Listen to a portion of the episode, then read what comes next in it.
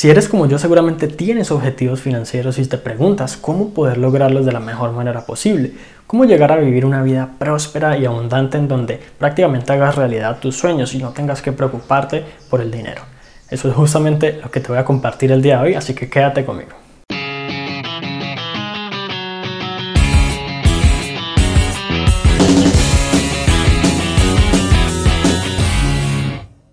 Hola, mi nombre es Juan Sebastián Celis Maya y la verdad es que en muchas ocasiones los objetivos financieros de las personas no se logran, no porque esas personas no estén suficientemente capacitadas o cualquier otra cosa, sino porque no tienen en cuenta pequeños detalles que les puede permitir amplificar sus probabilidades del éxito. Y la verdad es que el tema financiero, aunque es algo que todo el mundo quiere mejorar, todos queremos de alguna u otra manera disfrutar de mejor abundancia, disfrutar de mejores oportunidades y prosperidad en la vida, no todos se enfocan en estudiar, en aprender, en educarse a diario justamente para lograrlo efectivamente. Entonces, pues Qué bueno que estés aquí conmigo y vamos a ver el primero de todos, que es como una recomendación fundamental con la cual empezamos. Y la primera estrategia para conseguir tus objetivos financieros es dedicarles tiempo en la primera hora de la mañana. He dicho esto mucho en otros materiales, en videos, en audios, en muchas cosas, porque la verdad es una de las actividades más poderosas que tú puedes hacer con cualquier cosa que a ti te interese realmente lograr en la vida independientemente de si hablamos de, objetivos financieros o no, lo primero que tú haces en la mañana es lo que aprovecha al máximo como esa claridad mental que tienes, el ánimo, el haber descansado durante varias horas después de dormir bien, idealmente, y el tener como esa capacidad física y mental y cerebral como alineadas, en armonía para conseguir lo que quieres. Así que si tienes un objetivo financiero, por ejemplo, de crear un negocio, de llevar a cabo un emprendimiento, de cualquier otra cosa, independientemente de lo que tengas que hacer por la mañana, no saques excusas. Si tienes que levantarte a las 7 para ir al trabajo, simplemente te acuestas dos horas antes y te levantas a las 5 de la mañana y tienes dos horas de trabajo en la mañana a primera hora para dedicarle a eso. La segunda estrategia es un poco rara, ya que se trata de establecer metas en otras áreas que no sean la financiera.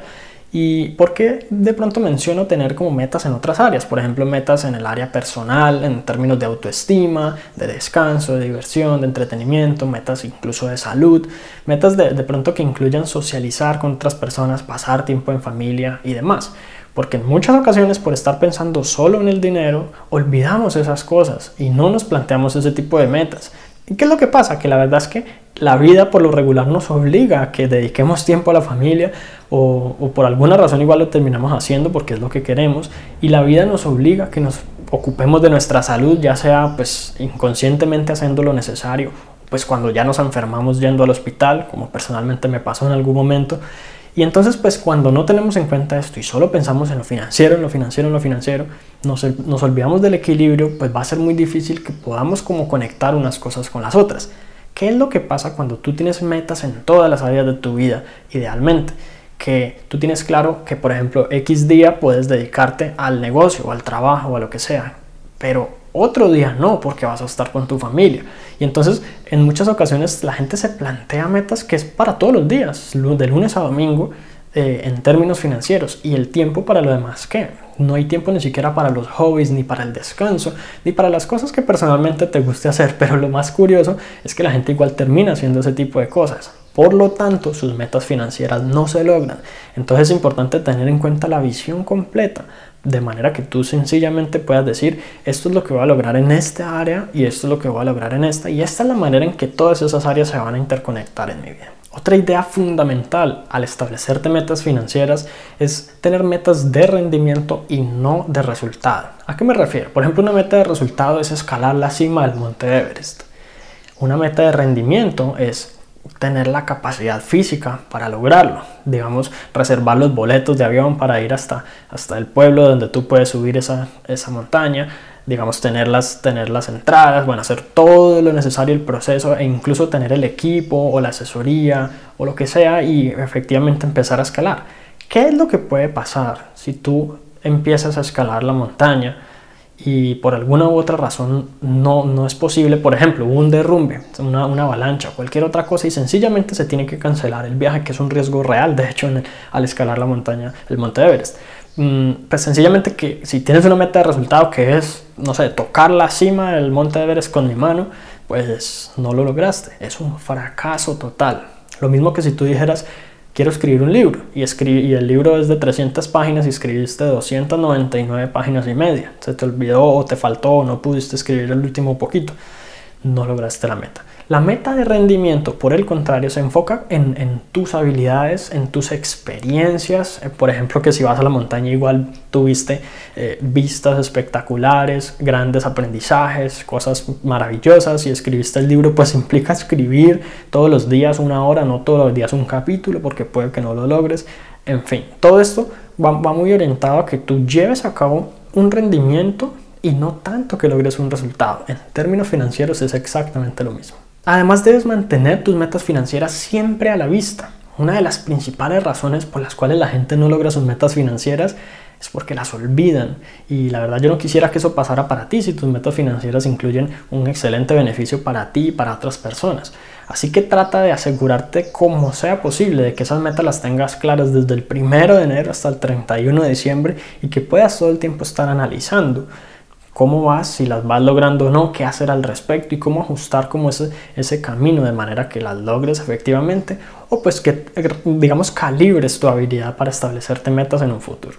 Además, para lograr tus objetivos financieros debes salir de tu zona de confort. Si en este momento estás viviendo una vida determinada y unos resultados financieros específicos, es solo debido a que en el pasado hiciste ciertas cosas. Y si vas a seguir haciendo esas mismas cosas ahora, en el futuro vas a tener los mismos resultados que hoy o quizás mm, peores, resultados no tan buenos, ya que el mundo va cambiando y debes ser capaz de, como de ajustarte a esos cambios. Salir de tu zona de confort, hacer cosas distintas y llevar a cabo cosas que nunca habías llegado, llevado a cabo antes, te permite ajustarte a los tiempos, te permite aprender cosas nuevas, te permite tener perspectivas distintas, cosas que sencillamente nunca te hubieras imaginado que podías hacer y lograr esos resultados más rápidamente. Además es importante que todos los días alimentes el activo más importante con el cual cuentas, tu cerebro.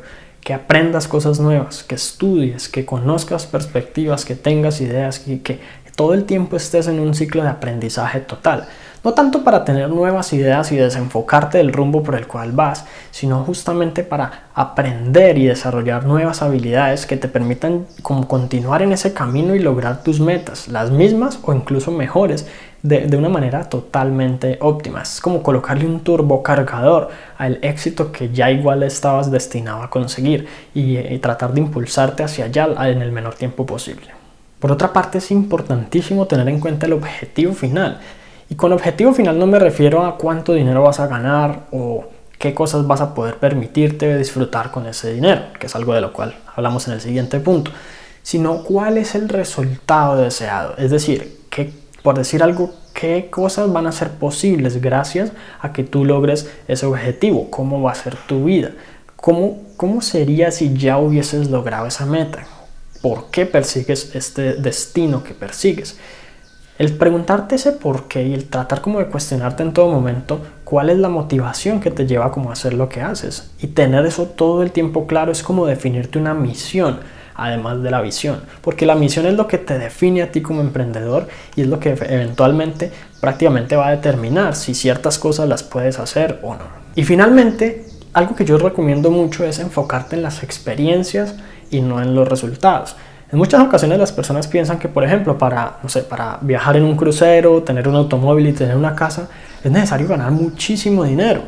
Y aunque en ciertas condiciones es necesario, la mayoría de las veces no lo es. Por ejemplo, un automóvil se puede tener, lo puedes tener y conducirlo ya sin necesidad de que sea tuyo o solamente con una cuota inicial, no habiéndolo pagado por completo o pagando un dinero mensual bastante bajo.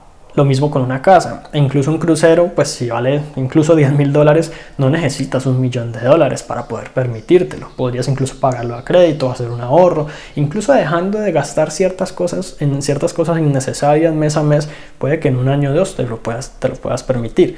Entonces es enfocarte en qué experiencias quiero vivir, qué cosas deseo experimentar en mi vida y ahí sí puedo, puedo decir de pronto qué dinero necesito para ello o qué otras cosas deben hacerse realidad antes de que yo disfrute esas experiencias.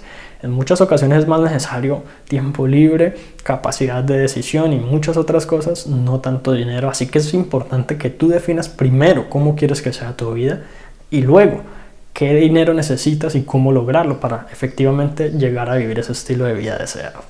Así que en conclusión tenemos dedicarle tiempo a primera hora en la mañana a tus metas, asegurarte de tener metas en otras áreas de la vida, establecer metas de rendimiento, no de resultado, mantener tus metas financieras a la vista en todo momento, salir de tu zona de confort, aprender, aprender y aprender, tener claro el objetivo principal y enfocarte en las experiencias. Y si te gustó este episodio, entonces recuerda suscribirte al podcast de manera que puedas recibir una notificación en cuanto publique nuevos episodios. Y también si conoces a quien pueda servir esta información, por favor compártesela de manera que ellos puedan beneficiarse también en sus vidas paso a paso. Te agradezco mucho por haber llegado hasta aquí, entonces nos vemos en la próxima.